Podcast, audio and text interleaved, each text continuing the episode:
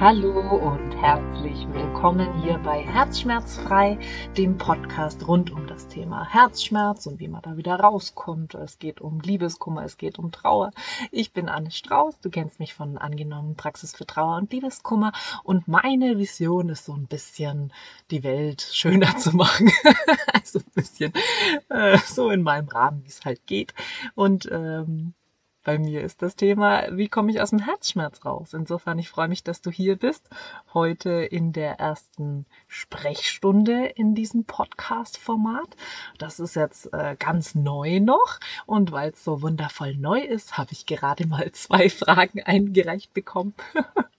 Insofern ähm, für die Zukunft äh, mach gerne mit, wenn ich wieder aufrufe. Ich suche neue Fragen für mein Sprechstundenformat. Das ist im Endeffekt der allereinfachste Weg, wie du deine Frage schnell und effektiv beantwortet bekommst, absolut kostenfrei natürlich und äh, sowohl dir hilfst als auch mir hilfst und dem Rest der Welt irgendwo auch, weil äh, du bist nicht allein mit deinem Problem. Es gibt immer jemanden, der äh, in einer ähnlichen Situation steckt oder ja, sich zumindest ein Beispiel nehmen kann an der ganzen Chose. Dann legen wir gleich mal los. Ich habe eine schriftliche Frage bekommen, die würde ich dir jetzt gerne mal vorlesen. Gut, wo muss ich hin? Klicke ich mich mal rüber zu der Frage. Die Frage habe ich über Instagram, über eine Nachricht bekommen und lese ich jetzt mal vor. Ich habe krasse Angst davor, mich mit dem Thema Tod und Verlust auseinanderzusetzen. Dementsprechend schlecht geht es mir, wenn so etwas passiert. Wie lerne ich, mich meiner Angst zu stellen und mich mit den Themen zu befassen? Ja, mega Frage erstmal. Ich würde mal behaupten, so geht's einigen.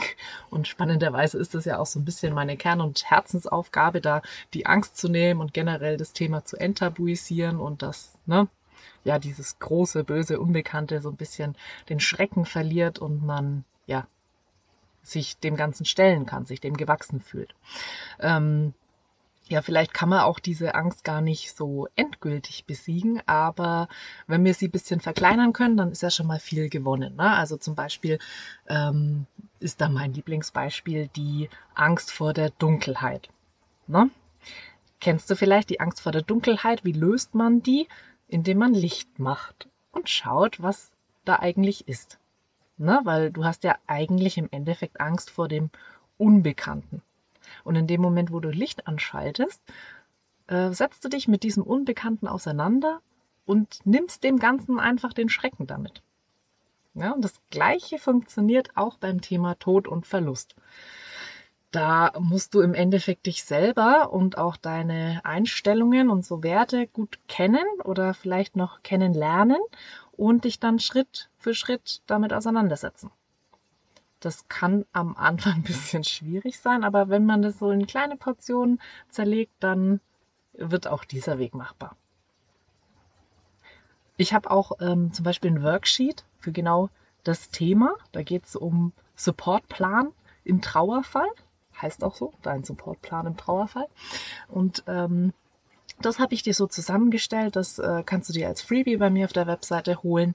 Ähm, da gebe ich dir ein bisschen was an die, an die Hand, wo man so ein paar Kleinigkeiten ähm, für sich schon mal anschauen kann. Ne? Was, woran glaube ich? Was passiert nach dem Tod? Einfach so kleine Fragen, um sich da mit sich selbst auseinandersetzen zu können. Ja? Findest du auf der Website unter Aneignen kostenloser Input für dich. Ne? So, ähm, und das ist sowas generell, also egal ob du jetzt mit meinem Supportplan, der dich 0 Euro kostet, außer natürlich deine Daten für eine E-Mail, hätte ich gern dafür, Klassiker, Klassiker an der Stelle. Ähm, das ist was, was auf jeden Fall ein bisschen Zeit in Anspruch nehmen darf, egal ob du jetzt mit oder ohne arbeitest, denn so das ganze Thema Selbsterfahrung ist halt ähm, ja manchmal auch ein bisschen vielleicht schmerzhaft, wenn man ein paar Sachen gar nicht so wahrhaben will. Insofern nimm dir da echt Zeit, setz dich in Ruhe hin, ähm, sei auch ja lieb und achtsam mit dir und ärger dich nicht, wenn es vielleicht das erste Mal nicht klappt. Ja, also manchmal ähm, klappen so Sachen nicht auf Anhieb. Da kannst du dir vornehmen, wie du möchtest, dass du jetzt unbedingt dich mit Tod und Verlust auseinandersetzen willst. Und dann ist es vielleicht in dem Moment nicht das Richtige oder es ist einfach noch nicht die, die richtige Zeit. Aber dann klappt es vielleicht an einem anderen Tag. Ja, da gar nicht aus der Ruhe äh, bringen lassen. Solche Dinge haben manchmal ihren eigenen Zeitplan und das ja, kann man sich nicht einfach so als Termin im Tag zwischen rein, äh, ja, reinquetschen. Deswegen macht es in Ruhe, genau dann, wenn es sich stimmig anfühlt. Ähm, Kategorie Trust the Timing of Your Life. Ne?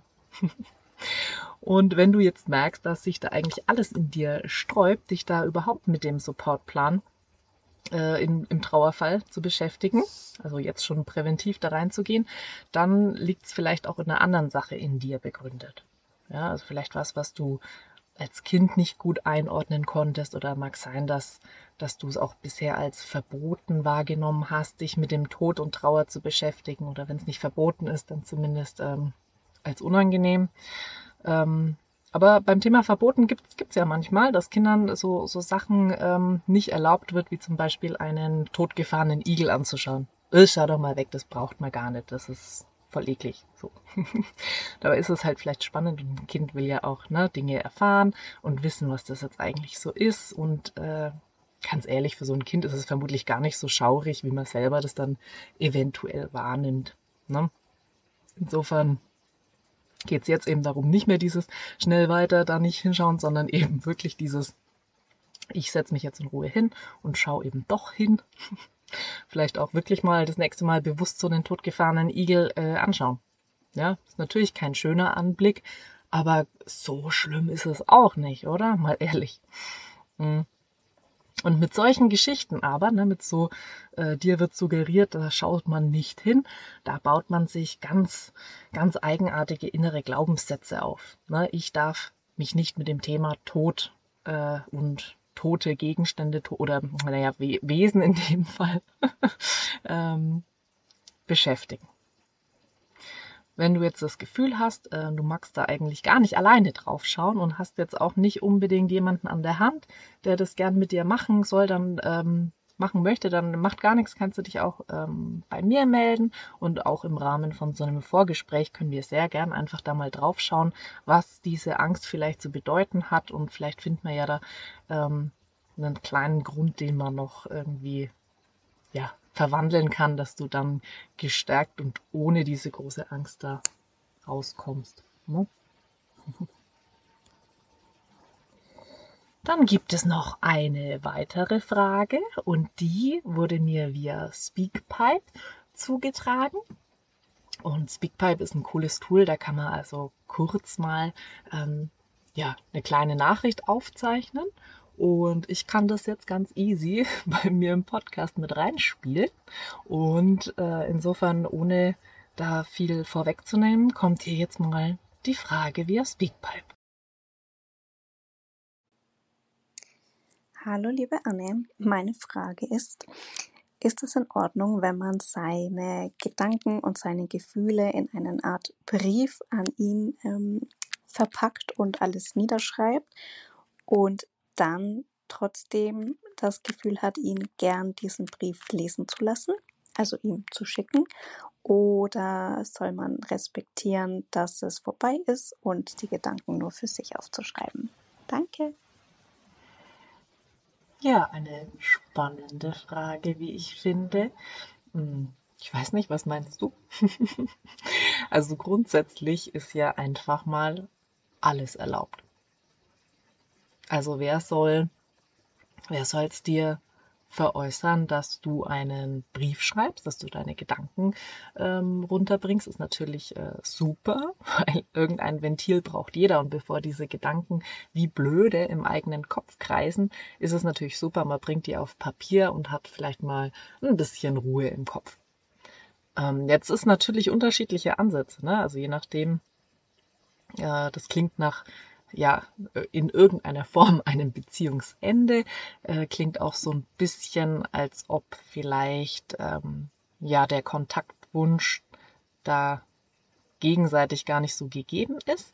Mm, insgesamt bin ich persönlich der Meinung, dass man immer an jemanden anderen eine Nachricht adressieren kann und auch also senden kann.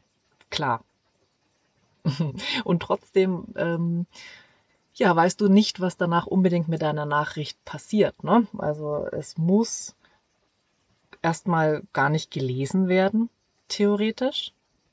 Ja, und es muss auch weder ähm, ja eine gute Reaktion drauf kommen, noch, noch irgendeine Reaktion. Ne? Das ist so ein bisschen die Krux daran. Und da ist so ein bisschen zu hinterfragen, was, was willst denn du mit diesem Brief eigentlich erreichen? Ja, ähm, wenn das jetzt äh, auf, auf eine Antwort hinauslaufen soll, dass, dass du wirklich eine Reaktion, eine Meldung von der anderen Seite wünscht, dann stehst du halt eventuell blöd da, wenn, wenn gar nichts kommt. Also dann geht es dir eventuell dadurch noch schlechter, weil du wieder ähm, in eine Konstellation hineingepowert hast, da wieder Energie hast reinfließen lassen und nichts erhältst im Gegensatz. Ja, ich meine, man kann natürlich jetzt argumentieren, ähm, du hast ja trotzdem die Gedanken gesammelt und es ist ja trotzdem ein wichtiger Übungsschritt. Mhm. Bloß wenn nichts kommt.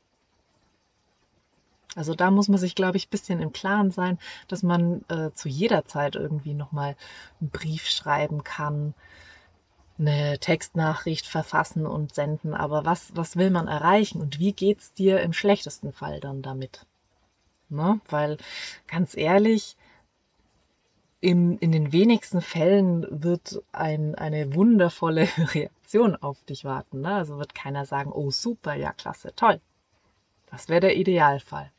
Das wäre natürlich äh, schön, aber ja, du kannst dir einfach nicht sicher sein. Insofern äh, sei dir davor bewusst, ist mein, mein Rat, was du eigentlich damit erreichen möchtest. ich meine, es ist unterschiedlich, ja, wenn es jetzt ein so eine Art Dankesbrief ist, wo du für dich nochmal formulieren kannst, was, was jetzt gut war und eben nicht auf diesen ja, nach einem, nach einem Beziehungsende ist in der Regel ja auch ganz viel Frust einfach vorhanden. Du hast mich allein gelassen, eventuell, ja.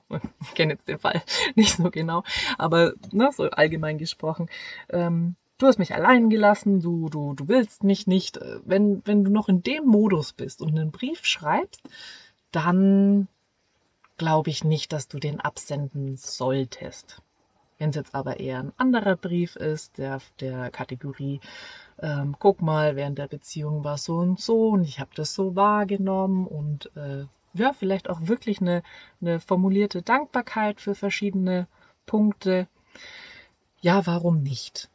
Also, wenn es dich beruhigt, dass diese Punkte nochmal beim anderen landen, dann schick's weg. Vermutlich braucht die andere Seite das nicht. Du brauchst es.